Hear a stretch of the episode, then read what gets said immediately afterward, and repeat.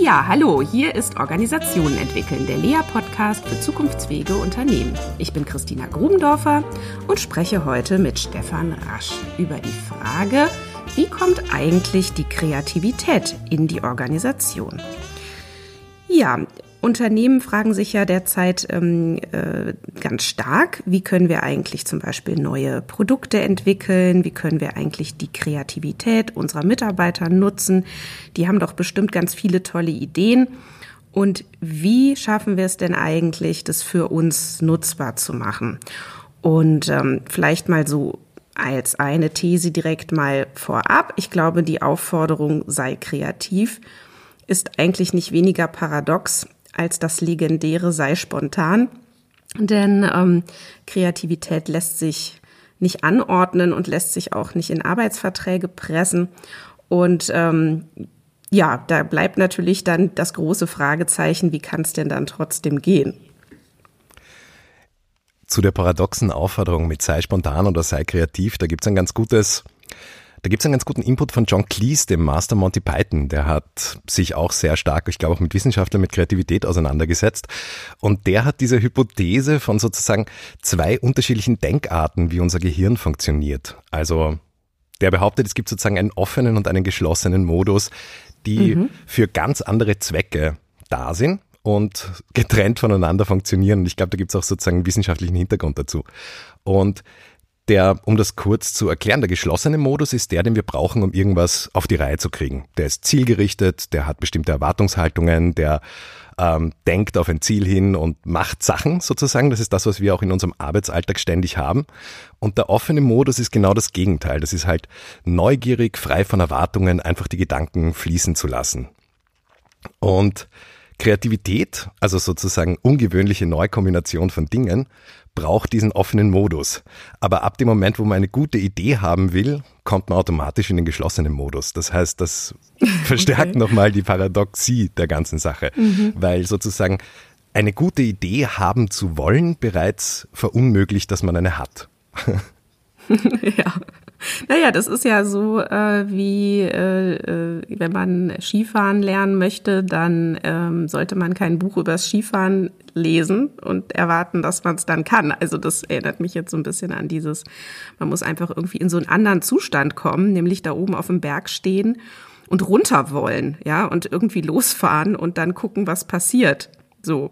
Also, das ist vielleicht ein bisschen ähnlich. Ich glaube, was auch das Ganze ein bisschen schwierig macht, ist, dass der, der Begriff von Kreativität bei uns halt so aufgeladen ist und mit so vielen Missverständnissen irgendwie vermengt. Also dieses Bild, das ist ja bei uns sehr stark geprägt von diesem einsamen Künstler vor der weißen Leinwand, der aus dem Nichts heraus dann großartige Kunstwerke erschafft oder so durch göttliche Eingebung, die den mhm. Normalsterblichen verwehrt bleibt oder so. Genau, schöpferische Potenz. genau. So. Und mhm. da sind ja mehrere Fehler drin. Erstens, ähm, ein Fehler ist sozusagen, mal, dass dieses Kreativität ist angeboren und das haben sozusagen nur manche Leute. Das ist natürlich ein Blödsinn. Ich glaube, so bei Untersuchungen geht man davon aus, dass sozusagen Kreativität als Fähigkeit so zu, zu 30 Prozent genetisch bedingt ist und der Rest Training. Mhm. Und ähm, auf der anderen Seite ist natürlich auch ein Blödsinn, dass sozusagen äh, gibt den Menschen nur die richtigen Rahmenbedingungen und sie werden alle plötzlich kreativ. Das stimmt natürlich auch nicht. Ich glaube, es ist mehr so wie eine, eine Fertigkeit, wie jetzt Klavierspielen oder sowas. Das muss man halt auch üben. Ja? Und das Zweite, was bei diesem Bild von dem Künstler, der auf die weiße Leinwand malt, auch irreführend ist, ist dieses aus dem Nichts heraus schaffen. Also dieses Bild, das bei uns herrscht, dass gute Ideen einfach aus sozusagen einem Vakuum entstehen. Und in Wirklichkeit ist, glaube ich, noch nie eine gute Idee aus dem Nichts heraus entstanden, sondern jede, jede Idee ist in Wirklichkeit eine überraschende Neukombination von bestehenden Erfahrungen und Elementen. Hm. Ja, also ich finde es gerade ganz spannend, was du erzählst, denn ähm, irgendwie ist ja um die Kreativität herum so ein richtiger Mythos. Also es ist ja sowas wie ein nicht erklärbarer Sprung. Ja, sozusagen mhm. ein Wunder. Irgendwas mhm. passiert da. So. Und dann gibt's ja jetzt ganz viele Bemühungen, diesen Sprung oder diese Emergenz von Kreativität in immer kleinere Schritte zu, also zu zerlegen, ja, so wie so ein Kochbuch zu schreiben und zu sagen, erst dies, dann das, dann jenes. Und dann kommt da am Ende was Neues bei raus. Also überhaupt Kreativität verstanden jetzt als ähm, irgendwie was Neues in die Welt bringen, Neues zustande bringen. So. Ja. ja. Ich glaube, es braucht für das, für sozusagen die Definition, die ich hier, hier habe, ist nicht nur das Neue oder sagen wir mehr oder weniger Außergewöhnliche, sondern auch, es muss auch nützlich sein. Also nur neu und außergewöhnlich ist nicht genug. Das ist jetzt nicht, das ist vielleicht überraschend, aber ist jetzt zum Kreativitätsbegriff, wie ich ihn jetzt für den Arbeitskontext verwende, gehört auch das, dass es sozusagen eine Funktion erfüllt oder einen Zweck erfüllt dazu. Das Ergebnis mhm. dann im Endeffekt. Ich habe in Vorbereitung auf unser Gespräch habe ich ähm, gefunden eine ganz interessante Unterscheidung von Heinrich Puppitz, der sagt, ähm, dass Kreativität oder auch die Erzeugung von Neuem, ja, also so verstanden, grundsätzlich auf drei Wegen geschehen könnte. Nämlich erstens erkundend, also das ist sowas wie ähm, Entdecken, Erfinden, Suche nach neuem Wissen. Zweitens gestaltend, also Herstellen von irgendwelchen Artefakten und sinnstiftend. Also da geht's dann eher um Deuten, Begründen, Rechtfertigen. Wobei diese Unterscheidung in diese drei Aspekte natürlich auch irgendwie ein bisschen künstlich ist, denn ähm, das ja häufig dann auch zusammenfällt, äh, so in einem kreativen Prozess. Wie findest du das? Ja, ich finde es ziemlich spannend. Also das, das ähm, deckt sich sehr mit meiner Erfahrung. Also der erste Punkt mit dem Erkunden schließt da an, was ich vorher zu sozusagen der Inspiration gemeint habe, dass man sozusagen ähm, im Prinzip aus den Erfahrungen und eigenen Inspirationen schöpfen muss. Also auch, was weiß ich, sowas wie die Druckerpresse oder so, ist ja jetzt keine Neuerfindung, sondern es ist einfach eine Kombination von, keine Ahnung, einer Weinpresse und einem Stempel oder sowas. Ja. Oder wenn man sich die Biografien von großen Künstlern anschaut, dann und dann aber liest, welche Ausstellungen haben die besucht, was haben die gemacht, welche Erfahrungen haben die gemacht, dann sieht man das eindeutig in den Kunstwerken wiedergespiegelt. Also ich weiß nicht, Picasso war bei irgendeiner Ausstellung über afrikanische Masken und dann schauen die ganzen Gesichter auf den Bildern so aus. Ja. Also auch da ist es im Prinzip einfach ich glaube, für sozusagen die, die, die Definition von Kreativität als Hypothese, um damit zu arbeiten, ist es viel besser, statt zu sagen, das wird aus dem Nichts geschaffen. Es ist clever geklaut und gekonnt geremixed. Ja. Da hat, hätte man, wäre viel brauchbarer eigentlich. So Na, das, das senkt die Hemmschwelle auch ja. total, oder? Ja, voll. Und das Zweite ist, dass auch diese, dieses gestaltend kreativ zu sein, also einfach Variation zu probieren, das ist extrem nützlich, vor allem im Kontext zu dem, was ich vorher gemeint habe, mit dem offenen und geschlossenen Modus. Ein extremer ja. Trick, um in den offenen Modus zu kommen, ist einfach den Qualitätsanspruch vollkommen rauszulassen und zu sagen, ich schaffe Quantität. Also einfach Quantität statt Qualität zu machen. Du machst einfach 100 Entwürfe. Ja? Und das befreit irrsinnig und ja. ist viel brauchbarer, als von Anfang an einen guten Entwurf zustande bringen zu wollen. Ja, das äh, wiederum deckt sich ja auch sehr mit diesen ähm, mit diesen Ansätzen jetzt der agilen Vorgehensweisen, ja, wo es ja auch ähm, sehr viel um so Prototyping geht oder darum, einfach erstmal irgendwas zustande zu bringen und dann zu gucken, ähm, was taugt es denn eigentlich oder wie gut löst es jetzt wirklich unsere Probleme. Und dann gibt's ja auch da so ein Credo, done is better than perfect. Ja, also einfach erstmal erledigen oder erstmal machen und eben nicht diesen Perfektionsanspruch haben oder nicht den Anspruch, das ist jetzt schon das Beste oder das Endergebnis, weil da eben auch die Idee dahinter ist, dass das die Leute freier macht und ähm, eben einfach erstmal ins Handeln und ins Ausprobieren bringt. Ja, der schlechte erste Entwurf ist viel leichter zu erreichen als das perfekte Endprodukt und aus dem wird dann kann dann was viel Besseres entstehen. Ne? Ja, ich finde das also aus eigener Erfahrung, das hilft wirklich total. Also wenn ich zum Beispiel einen Text schreiben soll, ja, jetzt hatte ich letztens wieder irgendwie sollte ich für eine Zeitschrift einen Text schreiben und ich dachte, ach super, jetzt habe ich eigentlich nur drei Stunden Zeit und es muss jetzt in diesen drei Stunden gelingen. So. Das ist natürlich total blöd, ja, weil dann sitzt du da wie so ein Kaninchen vor der Schlange. Und mir hilft es dann aber wirklich, wenn ich sage, komm, ich schreibe jetzt eine schlechte Seite. So. Und dann schreibe ich los eine schlechte Seite. Und siehe da, die ist dann gar nicht so schlecht. Ja, also dann äh, lese ich die nochmal und denke, ach, eigentlich ist da ja schon alles Wichtige gesagt, eigentlich bin ich ja schon fertig. Ja. Und also das hilft. Und vielleicht ist das ja so ein bisschen dieser, ähm, dieser offene Modus, in den man dann da kommt, durch dieses, ich schreibe jetzt eine schlechte Seite oder ich mache jetzt einen schlechten Entwurf. Ja. Es gibt da so eine ganz coole Methode von Mario Pricken, das ist so ein deutschsprachiger Kreativitätstrainer, der hat dieses Kribbeln im Kopf geschrieben. Und mhm. wie der vorgeht, ist, wenn der jetzt in Teams oder allein Ideen entwickelt, ist, dass er zuerst die Leute völlig nur auf Quantität einschwört. Also die sollen auch alle Rahmenbedingungen vergessen, also Budget oder Realisierbarkeit oder so. Und einfach wie wild Quantität an Ideen produzieren. Und wenn jemand da Schwachsinn redet, ja, dann ist das absolut erwünscht und bleibt drin. Ja? Mhm, und mhm. dann an einem anderen Tag, zu einem anderen späteren Zeitpunkt, nimmt man sich diese ganzen Ideen jetzt her, sagen wir, wir haben da jetzt 100 Ideen kreiert oder so, und geht nochmal über alle Ideen drüber, aber noch immer nicht sozusagen, man geht ganz kurz in den geschlossenen Modus und sagt, okay, warum funktioniert diese Idee nicht, weil sie ist zu teuer oder nicht realisierbar oder was auch immer. Und dann ist aber die Aufgabenstellung, man nimmt sich drei Minuten Zeit für jede Idee, diese Idee zu retten. Also was muss ich tun, okay. damit diese Idee ja. doch funktioniert? Aha. Und das Spannende ist, wenn man diesen, wenn man diese Art von Prozess macht, dass man ähm, dass dann eigentlich die Ideen, die in der ersten Runde die bescheuertsten und doofsten waren, dann in der zweiten Runde, wenn man sich bemüht, die zu retten, plötzlich total interessant werden oder dass die ungewöhnlichen Dinge sind. Und im Endeffekt, wenn man mit dem Mindset raus raufgeht, bleiben dann im Endeffekt auf jeden Fall so fünf Sachen über, die echt ungewöhnlich originell und gut sind. Und da mag ich so diesen Ansatz, statt Ideen zu bewerten, kurz sagen, was schlecht ist und sich dann einfach wirklich ein Zeitfenster von drei Minuten zu nehmen, um zu sagen, okay, was kann ich tun, um dies, dass sie doch funktioniert oder dass das doch klappt. Ja, ja, finde ich super. Mm, ich merke, während wir so reden, geht ja der Kreativitätsbegriff doch in die verschiedensten Richtungen. Und ähm, wenn ich jetzt gerade so auf Organisationen schaue und darauf, was haben die für Probleme, die sie lösen müssen, dann wird Kreativität dort, glaube ich, auch auf eine spezielle Art und Weise benutzt. Also das eine ist ja das, was du vorhin sagtest, Kreativität als künstlerisches Handeln. Ja, man hat irgendwie so den Picasso vor Augen. So, das ist sicherlich ja auch ein ein Moment der Kreativität, zu sagen, ne, künstlerisches ähm, äh, oder, oder irgendwas zum Ausdruck bringen, was dann hinterher von anderen als Kunst äh, bezeichnet wird. Und das Zweite ist aber, und ich glaube, das ist ja eigentlich viel relevanter im Moment äh, für Organisationen, ist Kreativität als Produktion.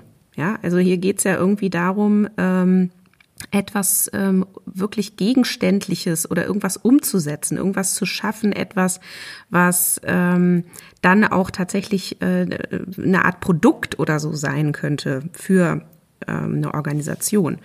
Und eng damit verknüpft, so dieses Thema Kreativität als problemlösendes Handeln.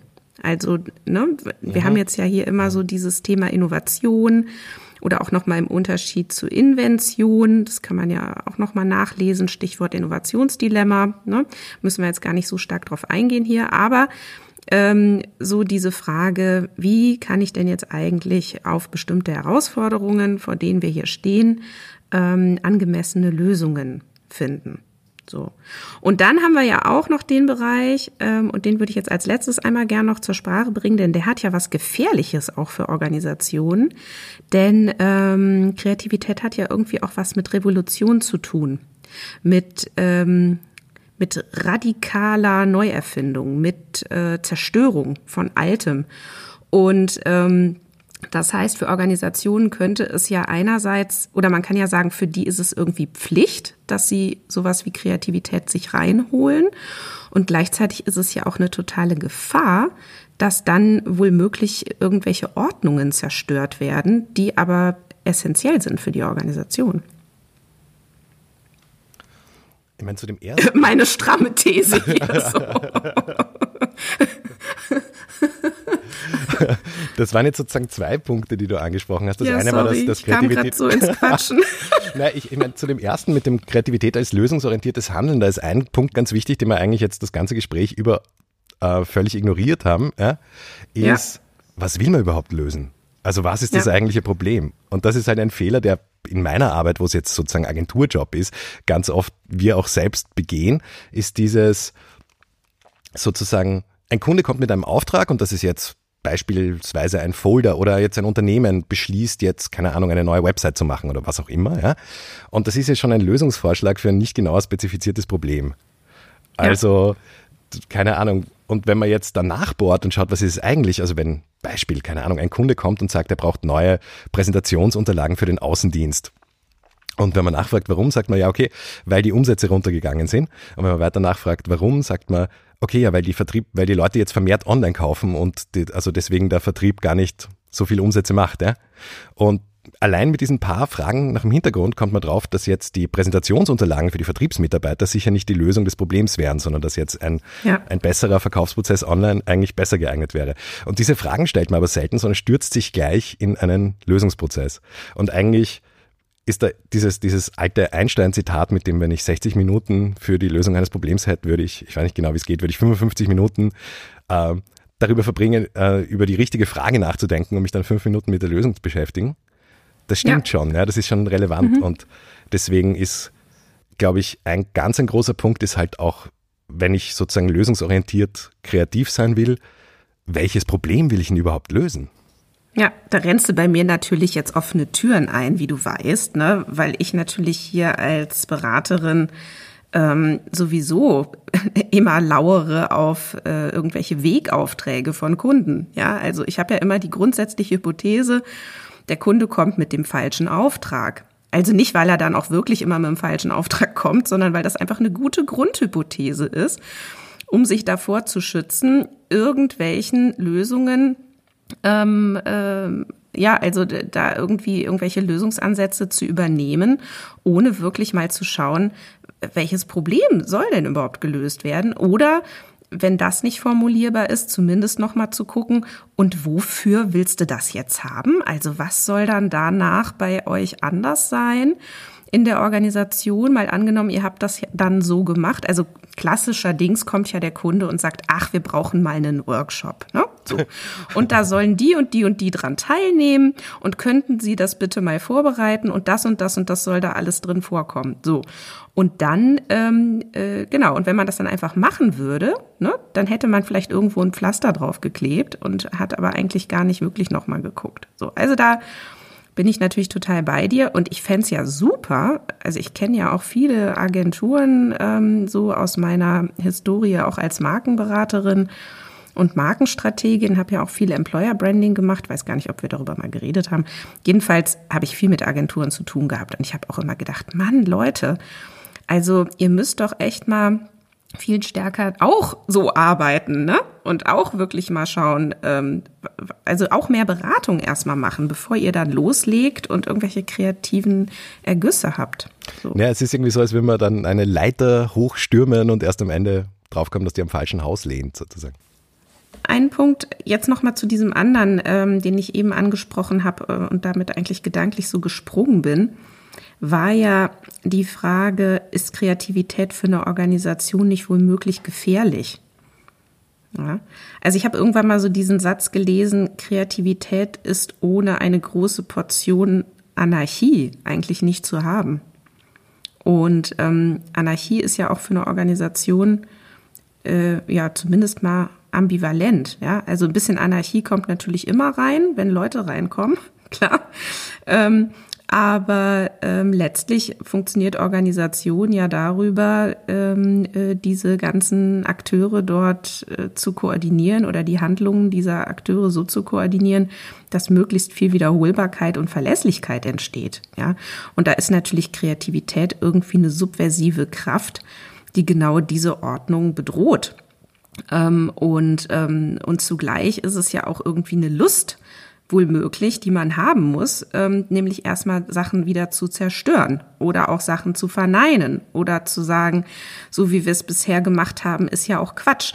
Und das muss ja eine Organisation irgendwie auch erstmal aushalten. Ja, ich weiß jetzt nicht, wie deine Erfahrungen da sind, aber ähm, ich habe da äh, die Erfahrung tatsächlich, dass das genau ähm, dann auch immer wieder die Feinde der Kreativität in Organisationen sind, dass da nämlich Ängste entstehen, gerade auch ähm, äh, die das Top-Management hat oder die irgendwelche Gründer oder Eigner haben, dass ähm, wohl irgendwelche Ideen in die Organisation gelangen könnten, die ihren Ideen ähm, entgegensprechen, ja, oder, oder, oder die irgendwie Bewährtes zerstören. Da gibt's eine große Angst.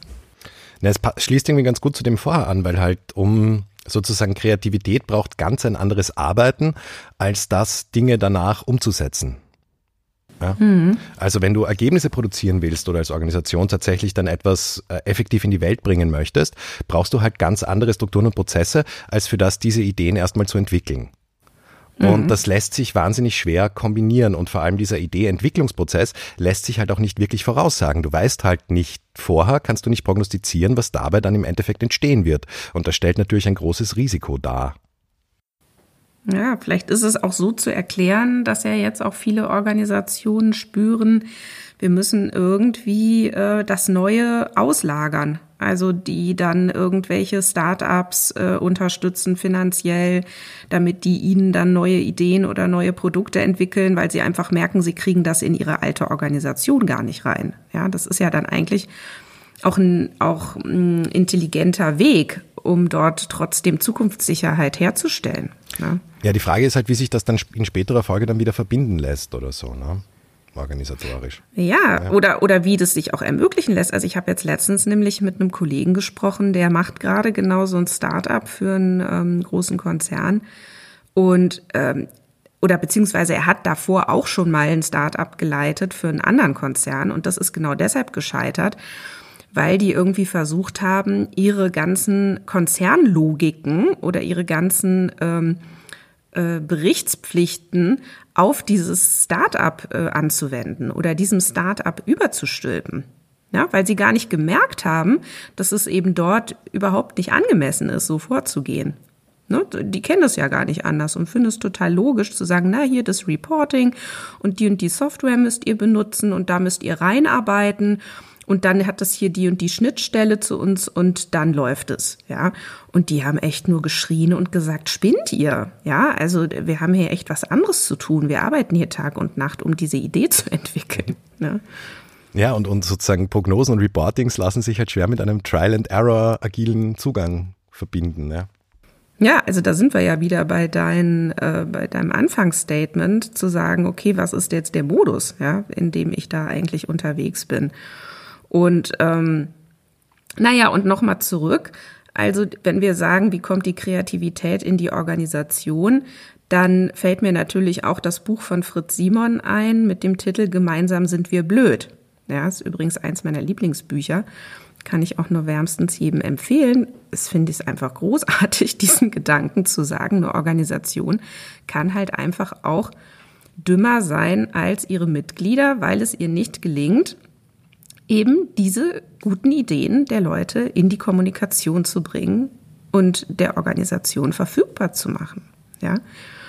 Und ähm, das finde ich ist halt äh, für mich auch ein riesen Aha-Erlebnis, wenn man teilweise mit Teams oder mit Gruppen arbeitet und vorher einzelne Leute vielleicht in anderen Kontexten kennengelernt hat und dann merkt man, boah, das sind ja einzeln betrachtet total fitte Leute, total schlau, super Ideen, ja. Und dann äh, merkt man plötzlich, wenn die dann als Team zusammenkommen, dann stehen die sich gegenseitig so im Weg und sich so auf den Füßen und die Kommunikation ist so seltsam. Äh, und dann haben die irgendwelche seltsamen äh, Regeln miteinander entwickelt, wie sie miteinander umgehen. Und dann kommt nur Mist am Ende raus. Ja, und dann kann man ja nur die Hände über dem Kopf zusammenschlagen und sagen, ja, schade, ja, dass ihr hier die PS überhaupt nicht auf die Straße bringt.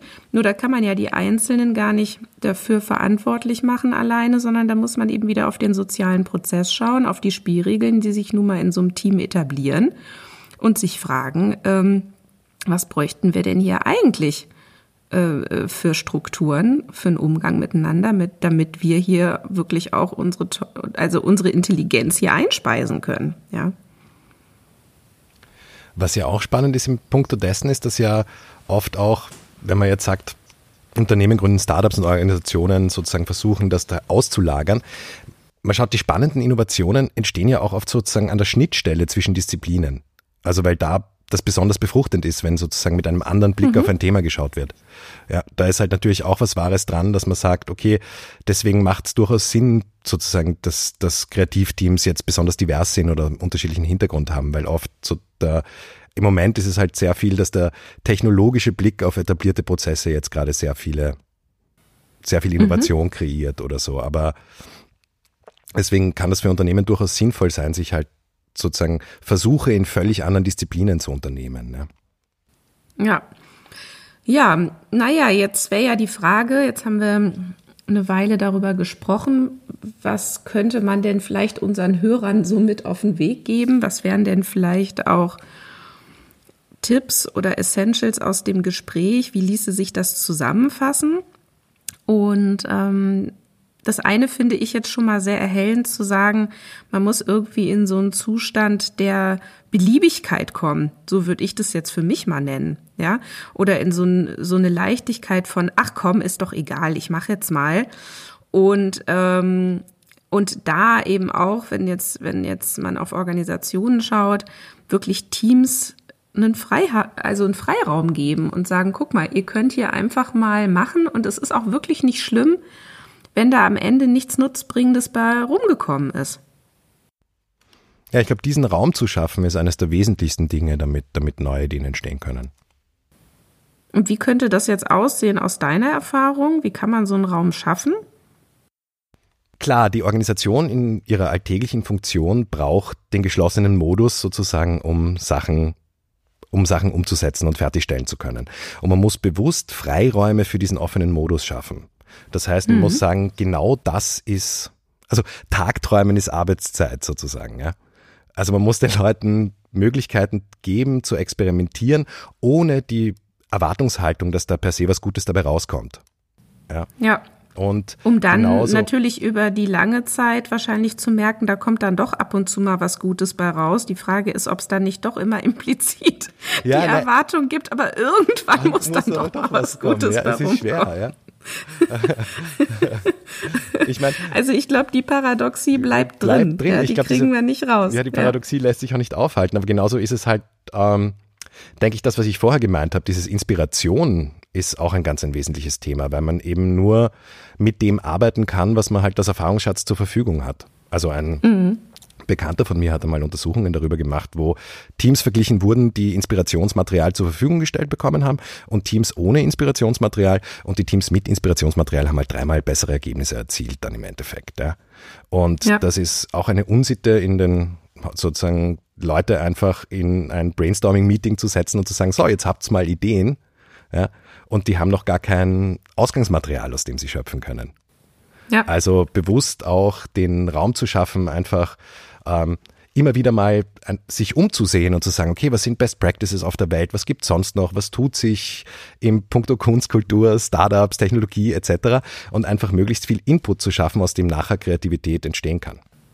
Ja, und ich würde total gerne auch nochmal auf die andere Seite gehen und sagen, ähm, und keine Angst vor Zerstörung, sondern dann vielleicht tatsächlich mal so Events machen, äh, bei denen man dann so tut, als ob man irgendetwas äh, platt macht, kaputt macht, zerstört, um zu gucken, was wäre denn dann nötig, wenn es das nicht mehr gäbe? Ja, und was entsteht dann aus dieser Idee? Also es gibt doch diese Fuck-Up-Nights. Ja, die sind ja irgendwie ein bisschen anders besetzt. Nämlich da geht's ja eher darum zu gucken, was ist alles schiefgelaufen und was können wir daraus lernen.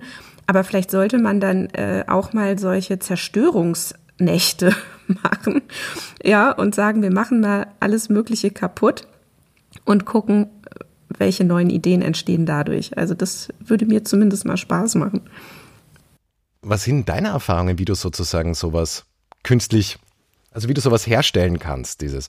Weil man kennt's ja, so wie du gemeint hast, so dieses, diese Organisation, wo eigentlich alle cool sind, aber trotzdem kommen keine guten Ideen zustande, diese Meetings, wo Leute sich gegenseitig in Brainstormings anschweigen oder Banalitäten von sich geben. Und im mhm. Kontrast dazu dieses unglaublich dynamische Gefühl, wenn ein Team gekonnt Ping-Pong spielt und ja. da die, die Funken sprühen. Ja. Na, also da, ähm, du meinst jetzt, welchen Lösungsansatz ja. es da vielleicht geben kann. Na, ich glaube, dann muss man wirklich erstmal Zeit investieren, damit die Leute als äh, Team eben auf einer sozialen Ebene, also auf einer Beziehungsebene dann auch zusammenfinden. Ja, also dass sie einfach gucken, dass sie einen anderen, also dass sie andere Spielregeln miteinander etablieren, dass sie einen anderen Umgang miteinander finden. Ich glaube, da müssen sie erstmal ran, weil ähm, nach meiner Erfahrung ist es wirklich so, wenn es an der Stelle knirscht, dann kommen sie halt auch auf einer sachlichen Ebene dann nicht weiter. Mhm. Ja, also, ne? und, ja. und ja. Ja, also in meiner Erfahrung braucht es dieses, wie dieses Yes-And aus dem Impro-Theater brauchst du im, im, im Teamgefühl, wenn du gemeinsam genau. Ideen entwickelst. Ne? Genau. Okay, lieber Stefan, vielen Dank soweit für heute und ich freue mich schon auf den nächsten Austausch mit dir. Danke dir. Ja, ein, zwei Tage später nochmal draufgeschaut auf das Gespräch mit Stefan Rasch über Kreativität. Ging mir noch so durch den Kopf, wer entscheidet eigentlich darüber, ob etwas kreativ ist oder nicht und wann weiß man das? Natürlich immer erst im Nachhinein.